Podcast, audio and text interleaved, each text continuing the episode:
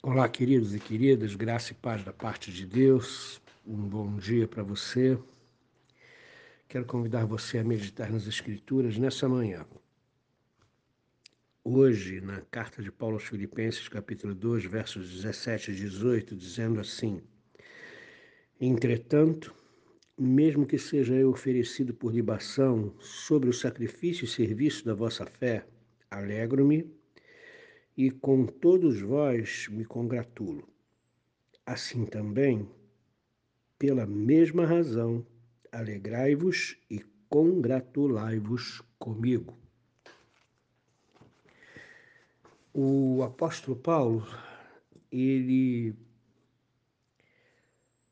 fala aqui de duas coisas que parecem antagônicas. É, a proximidade da sua morte e morte por decapitação e alegria. Essas coisas parecem antagônicas.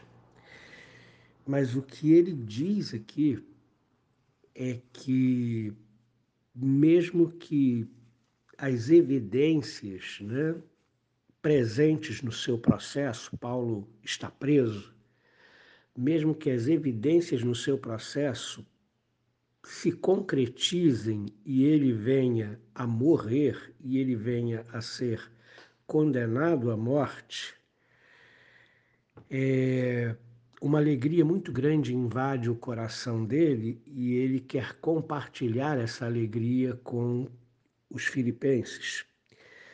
E ele diz para os filipenses: olha só, se isso acontecer, se o as evidências do processo se concretizarem, chegando ao ponto crítico de uma condenação, vocês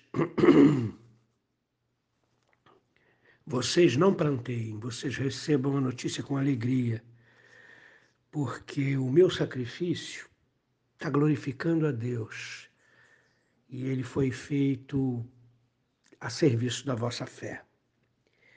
Então, Paulo mostra aqui que ele está absolutamente tranquilo e preparado para enfrentar o fim da sua vida. Eu pergunto para você: você pensa no fim da sua vida? Talvez você seja novo e, e isso não te pareça uma, uma um pensamento necessário. Mas como nós enfrentamos o fim da nossa vida? Paulo enfrentou o fim da sua vida com alegria e pediu aos filipenses para que se alegrassem com ele caso isso acontecesse. É, no dia de ontem, eu perdi um vizinho aqui, dono de um comércio aqui próximo da minha casa. Quando eu saí na rua, logo uma pessoa me abordou dizendo que o Fernando havia morrido. Fernando é meu vizinho, era meu vizinho aqui, dono de um comércio próximo aqui. Teve um infarto no domingo, foi para o hospital e não, e não resistiu. E as pessoas estavam entristecidas e eu fiquei pensando: será que o Fernando estava preparado para morrer naquele dia? A gente não sabe o dia da nossa partida. O mais interessante nessa, nessa, nessas palavras de Paulo é que ele não ignora as circunstâncias do agravamento do seu processo e ele também não se é, desespera, porquanto há uma possibilidade real de que a sua vida seja sacrificada. Meditando sobre isso, eu acredito que existam duas razões para que você e eu não não nos desesperemos com a ideia do fim da nossa vida. A primeira delas, para enfrentar a morte com, com dignidade, com alegria, com é, contentamento, a primeira coisa que a gente pensa é na vida que a gente levou. partindo de um princípio que a morte põe termo à existência que nós temos nesta terra, a primeira coisa que surge na nossa mente, eu já assisti algumas pessoas nos seus últimos momentos de vida e sei que é assim, é que as pessoas pensam na sua vida, no que estão deixando, em como viveram. Eu assisti à morte de um membro da minha igreja, de uma outra igreja que eu pastoreava, e a preocupação dele era com os erros que ele havia cometido e com a família dele. E ele manifestava essa preocupação de uma forma muito clara. Ele não tinha vivido uma vida boa, ele tinha dado muito mau exemplo para sua família, ele tinha maltratado a sua esposa, ele tinha maltratado os seus filhos, tinha vivido de forma egoísta, e agora, diante da morte, e já convertido, arrependido dos seus pecados, ele lamentava profundamente a hora da sua partida, tendo em vista o que, que ele estava deixando para sua família. Uma família que ele não tratou bem. Então, o que a gente percebe é que para você enfrentar a morte, que é um, é um gigante tremendo na nossa vida, de forma tranquila, pacífica, é, a primeira coisa que a gente precisa saber é como nós temos vivido a nossa vida. O apóstolo Paulo viveu para Deus, não viveu para si mesmo. O apóstolo Paulo cumpriu a vontade de Deus na sua vida. E se partisse naquele momento, como ele é, percebe que tem uma certeza pessoal de que o momento da sua morte está chegando, ele partiria tranquilo, porque obedeceu à vontade de Deus, porque melhorou a vida de muita gente, porque não viveu para si mesmo, porque foi bênção, porque deixa frutos de uma vida profícua aos pés do Senhor.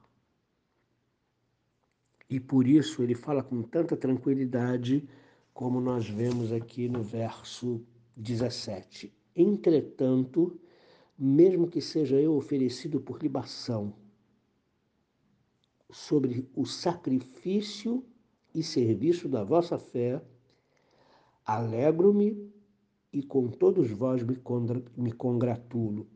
Você percebe que há paz no coração de Paulo, mesmo antevendo o agravamento do seu processo, a possível concretização das evidências ruins e o resultado seria a morte por decapitação.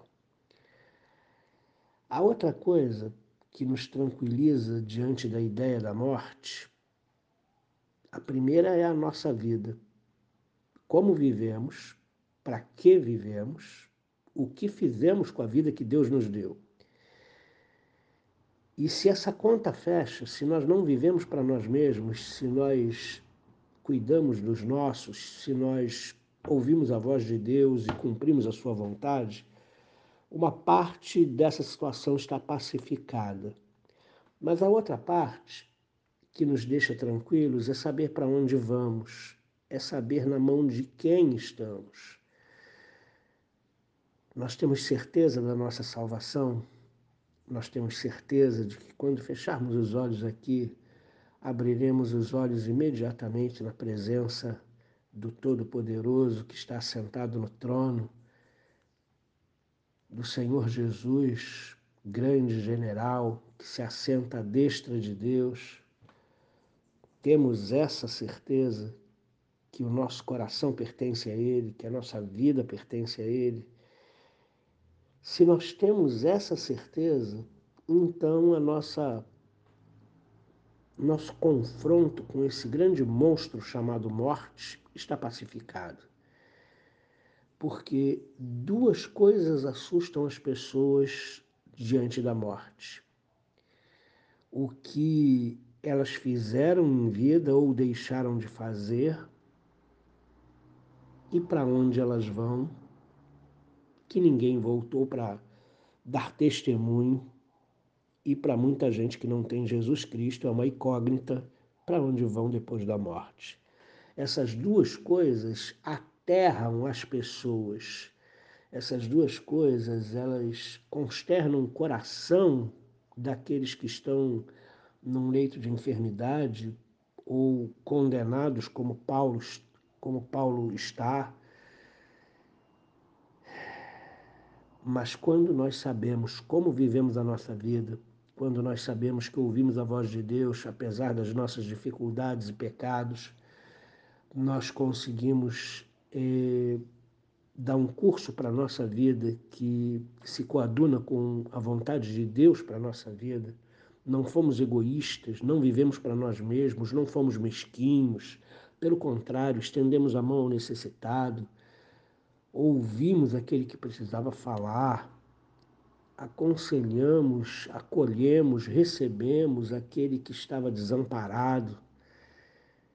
Quando a gente olha para trás e vê que a nossa vida não foi em vão, deu fruto, como Paulo olha para trás e vê que a igreja de Filipenses está firme na palavra, que a igreja de Filipenses está se apresentando diante de Deus sem mácula, que a igreja de Filipenses ela tem uma, um compromisso firme com o Senhor, e quando olhamos adiante, sabemos que vamos encontrar com o nosso amado e querido Salvador. Então, irmãos, a gente pode encarar a morte como Paulo está encarando aqui, com alegria.